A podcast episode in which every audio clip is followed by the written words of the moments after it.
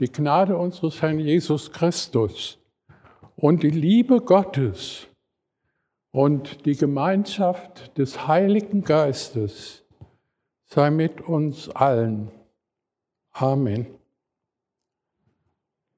Ich möchte zu Beginn alle, die hierher gekommen sind, ganz herzlich begrüßen, aber auch alle diejenigen, die jetzt am Livestream sitzen und diesen Gottesdienst mitverfolgen.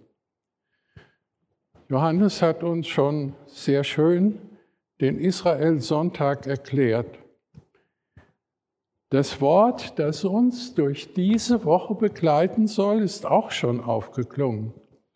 Ich wiederhole es nochmal. Wohl dem Volk, dessen Gott der Herr ist, dem Volk, das er zum Erbe erwählt hat. Sein Volk, ein Wort, das dem Volk Gottes, Gottes ewige Treue zuspricht. Ein wunderbares Wort.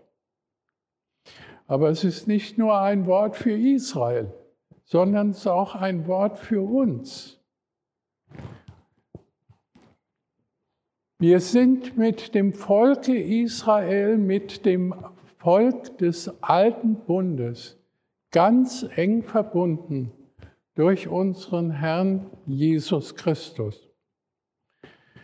Durch ihn sind wir in diesen alten Bund hineingenommen worden und er hat diesen alten Bund eigentlich in einer ganz wunderbaren Weise erfüllt, nämlich indem er am Kreuz von Golgatha alles, was dem Volk nicht möglich war, getragen hat, die Sünde mit auf dieses Holz genommen hat, gestorben ist und uns auf diese Weise den Weg zum Vaterherzen Gottes geöffnet hat.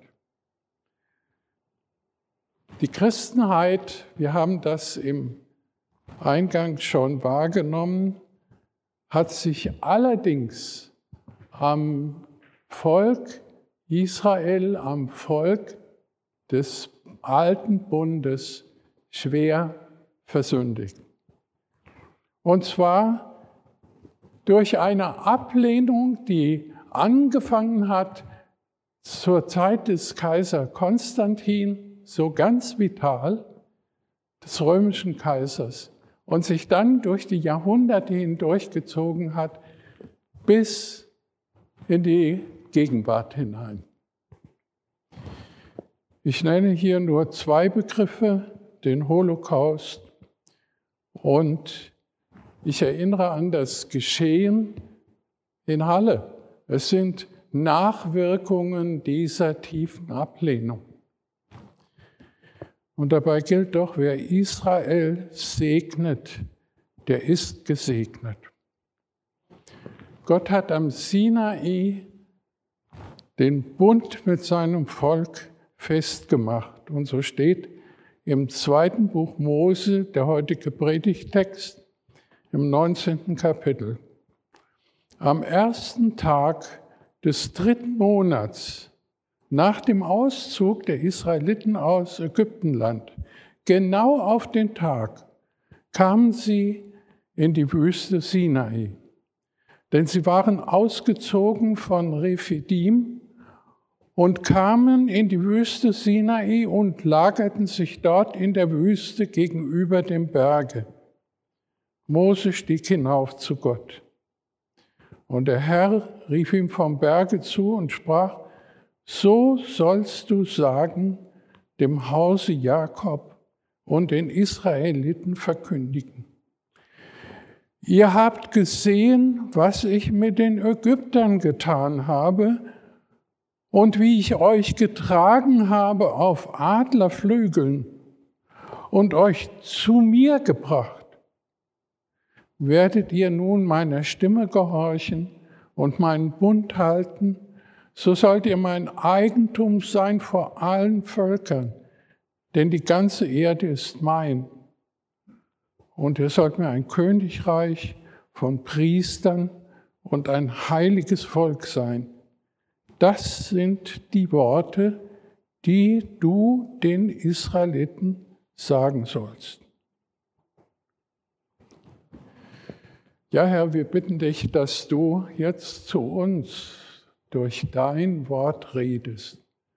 Komm, Heiliger Geist, mach es in unseren Herzen lebendig. Amen.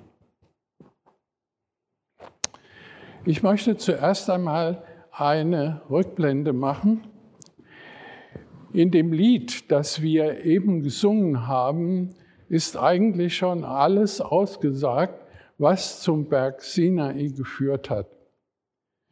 Die Befreiung aus Ägypten, dann ist ausgesagt die Rettung am Schilfmeer, dann geht es darum, dass das Volk in Nöte gerät auf diesem Weg. Da fehlt die Speise.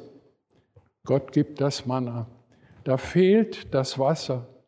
Mose schlägt aus dem Felsen Quellwasser heraus. Da werden sie angegriffen von Feinden, von den Amalekitern. Mose steht auf den Berg mit erhobenen Händen und betet. Und dieses so wenig kampferprobte Volk, das gerade aus der Sklaverei in Ägypten kommt, besiegt diesen Feind, weil Gott den Sieg schenkt. Es ist eine Folge von barmherzigen Taten, die sie erleben. Aber was bei der Geschichte immer wieder auffällt, das ist, dass Israel rebelliert. Jedes Mal, wenn eine Not kommt, dann sagen sie zum Beispiel, Mose, warum hast du uns aus Ägypten geführt? Dort gab es genug zu essen und sie sehnten sich zurück nach den Fleischtöpfen Ägyptens. Das ist ja richtig sprichwörtlich für uns alle, die Fleischtöpfe Ägyptens. Und ja, Gott schreit, äh, Mose schreit zu Gott und Gott erhört ihn. Ich denke, das ist etwas, das wir eigentlich auch kennen, dass so diese wunderbaren Dinge, die wir mit Gott erlebt haben, in den Hintergrund treten. Plötzlich sind sie nicht mehr so wichtig. Plötzlich ist die Not größer als das, was Gott uns jemals gegeben hat. Plötzlich sind wir an der Not orientiert und nicht an der Gnade Gottes. Und das ist ein ganz großes Problem. Denn Gott ist da.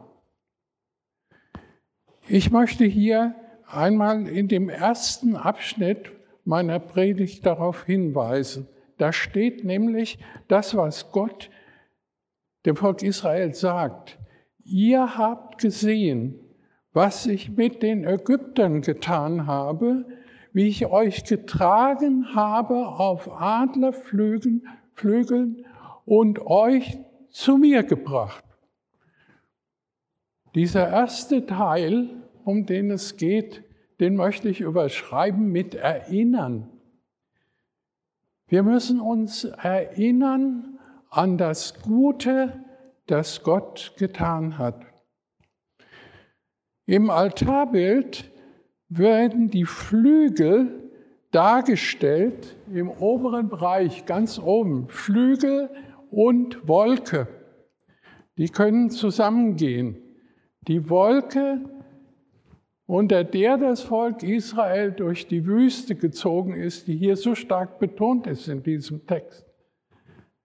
Und die Adlersflügel, wenn man guckt, kann man das so erkennen.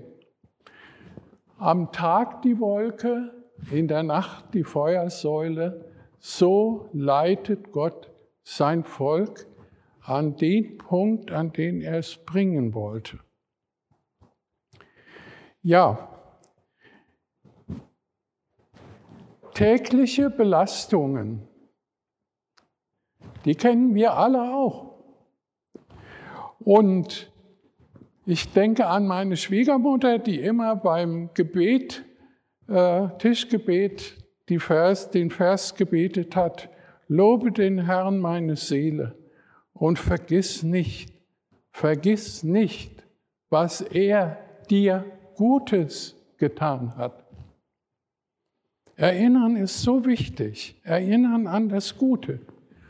Und das ist nicht nur im Alten Testament wichtig, das ist gerade auch für uns wichtig, dass wir uns daran erinnern, was Gott für uns Gutes getan hat. Darum ermahnt der Apostel Paulus die Gemeinde, sage Dank alle Zeit für alles. Gott, dem Vater, im Namen unseres Herrn Jesu Christi. Wir neigen immer dazu, ganz schnell das Schlechte zu sagen, uns an das Schlechte zu erinnern und wir vergessen dabei, dass das auch unser Leben prägt, wenn wir ständig über das Negative reden. Erinnert euch das ist es, was Gott uns nahelegt. Ich habe euch diesen ganzen Weg hindurch, und das ist mir sehr bei dem Text aufgefallen, zu mir gebracht. Zu mir. Er, Gott, ist es, zu dem das Volk geführt wird in Richtung Sinai. Es geht zuerst und in allen Dingen darum, eine echte, lebendige Beziehung zu diesem Gott aufzunehmen. Er möchte mehr als alles andere eine Beziehung zu dir und zu mir haben. Das ist im alten Bund so, das ist im neuen Bund so. Das ist das Herzstück. Und ich habe dann gesehen, dass mancher das in seinem Leben erinnert hat, dieses Wort. Und hier in der Gemeinde ist mir vor Jahren einmal ein altes Gemeindeglied begegnet. Und sie holte dann ihr Gesangbuch raus. Ein altes, zerfleddertes Gesangbuch mit abgeschabtem Deckel. Und sie gab es mir, schenkte es mir. Und als ich es aufschlug, konnte ich sehen, viele Seiten waren von Tränen benetzt. Dieses Gesangbuch hatte sie von Jugoslawien durch alle Schwierigkeiten und Probleme hindurch der Flucht hier nach Griesheim begleitet. Und in aller Not hatte sie immer wieder dieses Gesangbuch aufgeschlagen und zu ihrem Gott gebetet. Sie hatte sich erinnert, dass sie zu diesem Gott kommen kann und dass dieser Gott gut ist und dass er durch die Not hindurch hilft und hat das immer wieder erlebt. Ist das nicht wunderbar? Ich war richtig tief bewegt, als ich dieses Gesangbuch in der Hand hielt. Also erinnern, das ist der erste Punkt. Jetzt kommen wir zu einem weiteren Punkt, was Mose vom Berg her seinem Volk zu sagen hat. Ihr sollt mein Eigentum sein vor allen Völkern, denn die ganze Erde ist mein. Gott hat das Volk Israel erwählt und berufen. Und das steckt in diesem Wort drin. Und es ist nicht ein großes Volk und es ist nicht das, was hier in der Welt so zählt, sondern an einer anderen Stelle steht, nicht hat euch der Herr angenommen und euch erwählt, weil ihr größer wäret als alle Völker, denn du bist das Kleinste unter allen Völkern sondern weil er euch geliebt hat, damit er seinen Eid hielte, den er euren Vätern geschworen hat. Gottes Liebe braucht keinen Grund. Gottes Liebe muss nicht in dieser Welt auf das ausgerichtet sein, was alle Leute für groß und wichtig halten, sondern oft hat er gerade das erwählt, was unwichtig scheint. Und das ist dann das, was er, was ihn groß macht. So muss ich es drehen. Das, was ihn groß macht. Und zu diesem Bund, der, den er dann mit seinem Volk Israel geschlossen hat am Sinai, steht Gott. Selbst wenn Israel untreu ist, er steht zu diesem Bund am Berg Sinai bis heute. Entsprechendes gilt auch für uns, die wir im neuen Bund leben. Er steht zu diesem Bund und er steht zu dir und zu mir. Er ist treu, hat große Geduld. Und jetzt kommt allerdings bei allen Bundesschlüssen im Alten Testament, das muss ich noch äh, ein Stückchen nachtragen, etwas Wichtiges dazu. Gott macht zum Beispiel einen Bund mit Noah, er macht einen Bund mit Abraham, er macht einen Bund mit dem Volk Israel, dem Mose, am, am Sinai mit Mose. Und er macht dann mit David einen Bund. Und dieser Bund zieht sich ins Neue Testament hinein, weil da der Messias verheißen wird, der König Israels, der sein Volk retten wird. Und ähm, dann kommt in Jesus der neue Bund. Wir sehen, das sind einige der Bundesschlüsse, die sich durch die ganze Bibel hindurchziehen. Also wenn jemand sagt, das Alte Testament sei nicht wichtig, das könnte man vergessen, das ist ein großer Irrtum. Gottes Treue zieht sich durch die ganze Geschichte hindurch, durch die Geschichte Israels bis hinein in unsere Zeit. Er sagt, ihr werdet mein Volk sein und das heißt, ihr werdet erleben, dass ich treu bin, dass ich euch schütze, dass ich mit euch gehe, wenn er eins tut, wenn er in den Schranken dieses Bundes lebt, den ich euch gebe. Und die Schranken dieses Bundes sind die zehn Gebote und die gelten bis heute. Ich weise im Moment mal auf das Altarbild wieder hin. Da ist hier eine Gestalt unter der Feuersäule, die zieht sich durch von oben in, das, in den Bereich des Heiligtums, das ist hier das Kreuz mit den, äh, mit den Feuerflammen, dann durch bis unter die Dächer, unter das erste Dach. Das heißt, es ist eine Gestalt, die verbindet das alte Bundesvolk mit dem neuen Bundesvolk. Und das könnte Moses sein, das könnte auch Christus sein. Also die äh, Künstlerin hat das ganz bewusst offen gelassen. Sie hat gesagt, ihr könnt euch auf euren Stühlen immer wieder mit dem Bild beschäftigen, wenn gepredigt wird. Und vielleicht entdeckt ihr das eine oder andere für euch, das euch anspricht. Der alte Bund und der neue Bund gehören zusammen. Und da gibt es eine, ein Bundestext, könnte man sagen, ein Vertragstext. Und den ernst zu nehmen, ist ganz wichtig, denn daran sieht man, dass du und ich in diesem Bund leben, dass wir unseren Gott ernst nehmen, dass er uns nicht egal ist, und diese, diese Schranken des Bundes, sage ich einmal, die fasst Jesus in einem Doppelgebot der Liebe zusammen. Und das war genau der äh, Text, den wir in der Lesung gehört haben.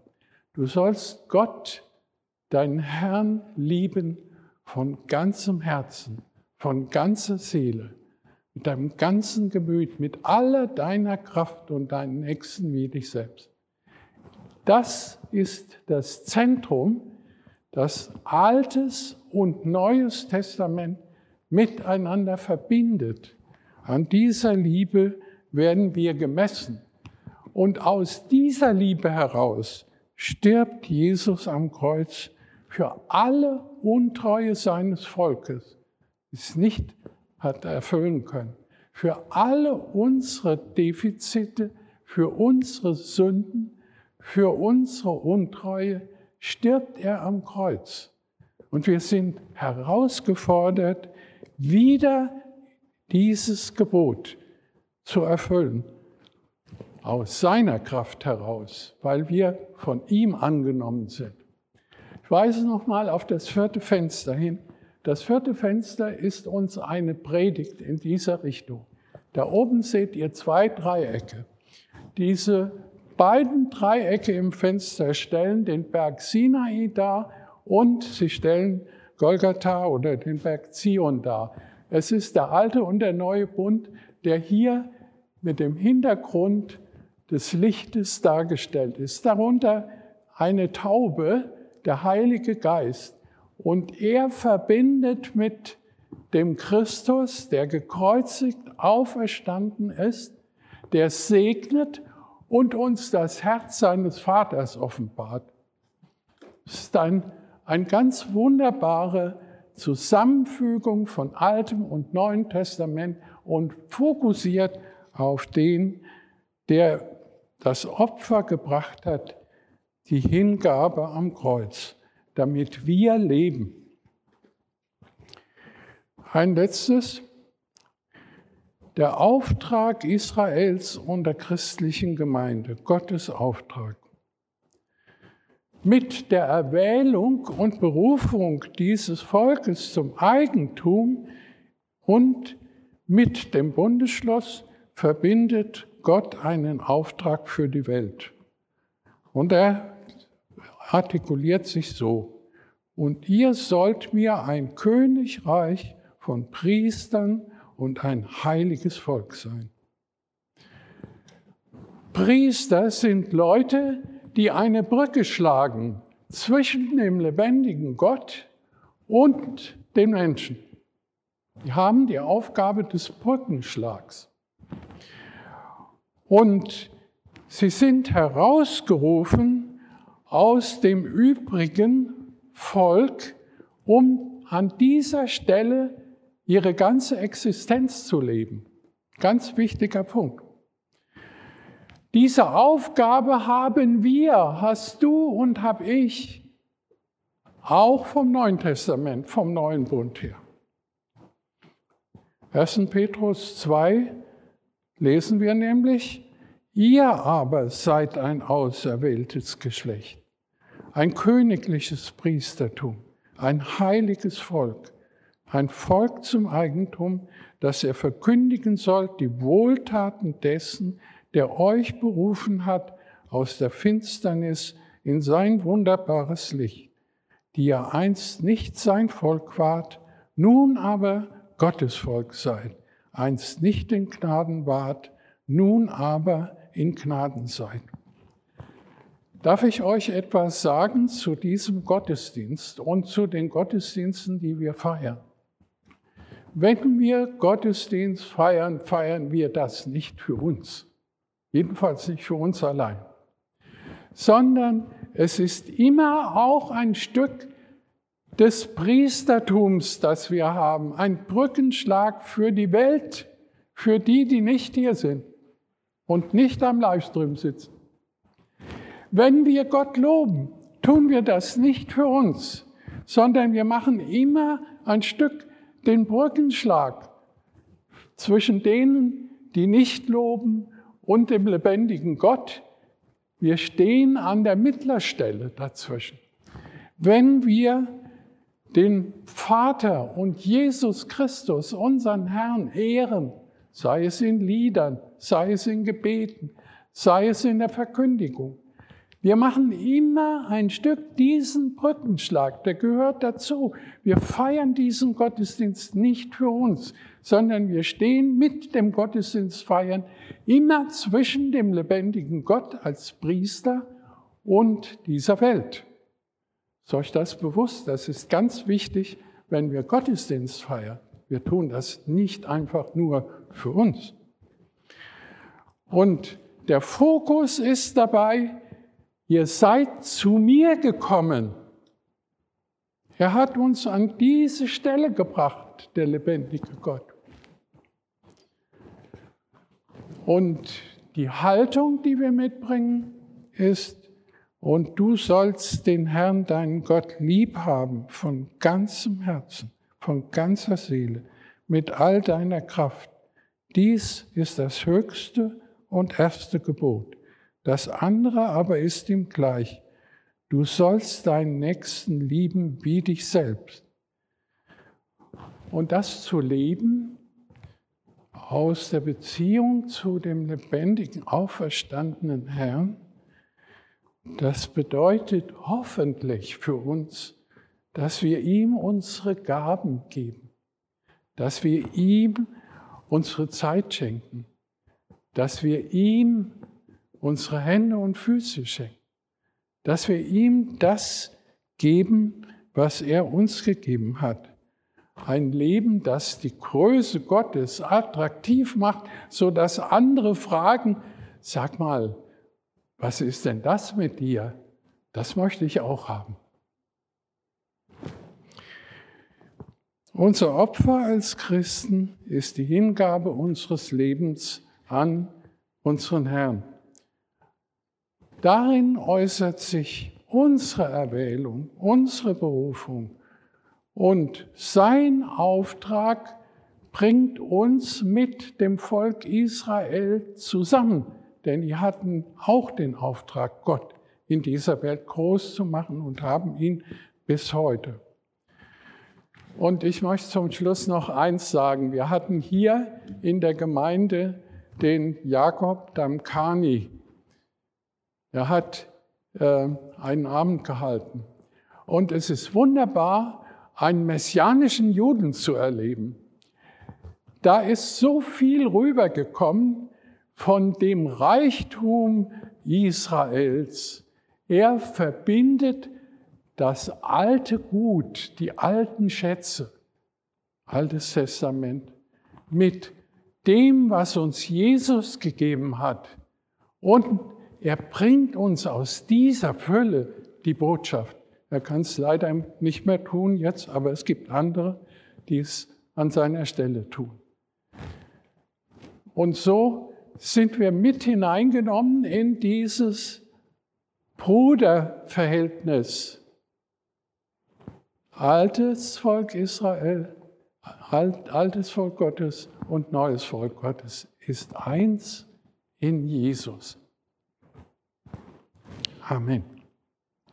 Und der Friede Gottes, welcher höher ist als alle Vernunft, bewahre unsere Herzen und Sinne in Christus Jesus, unserem Herrn. Amen.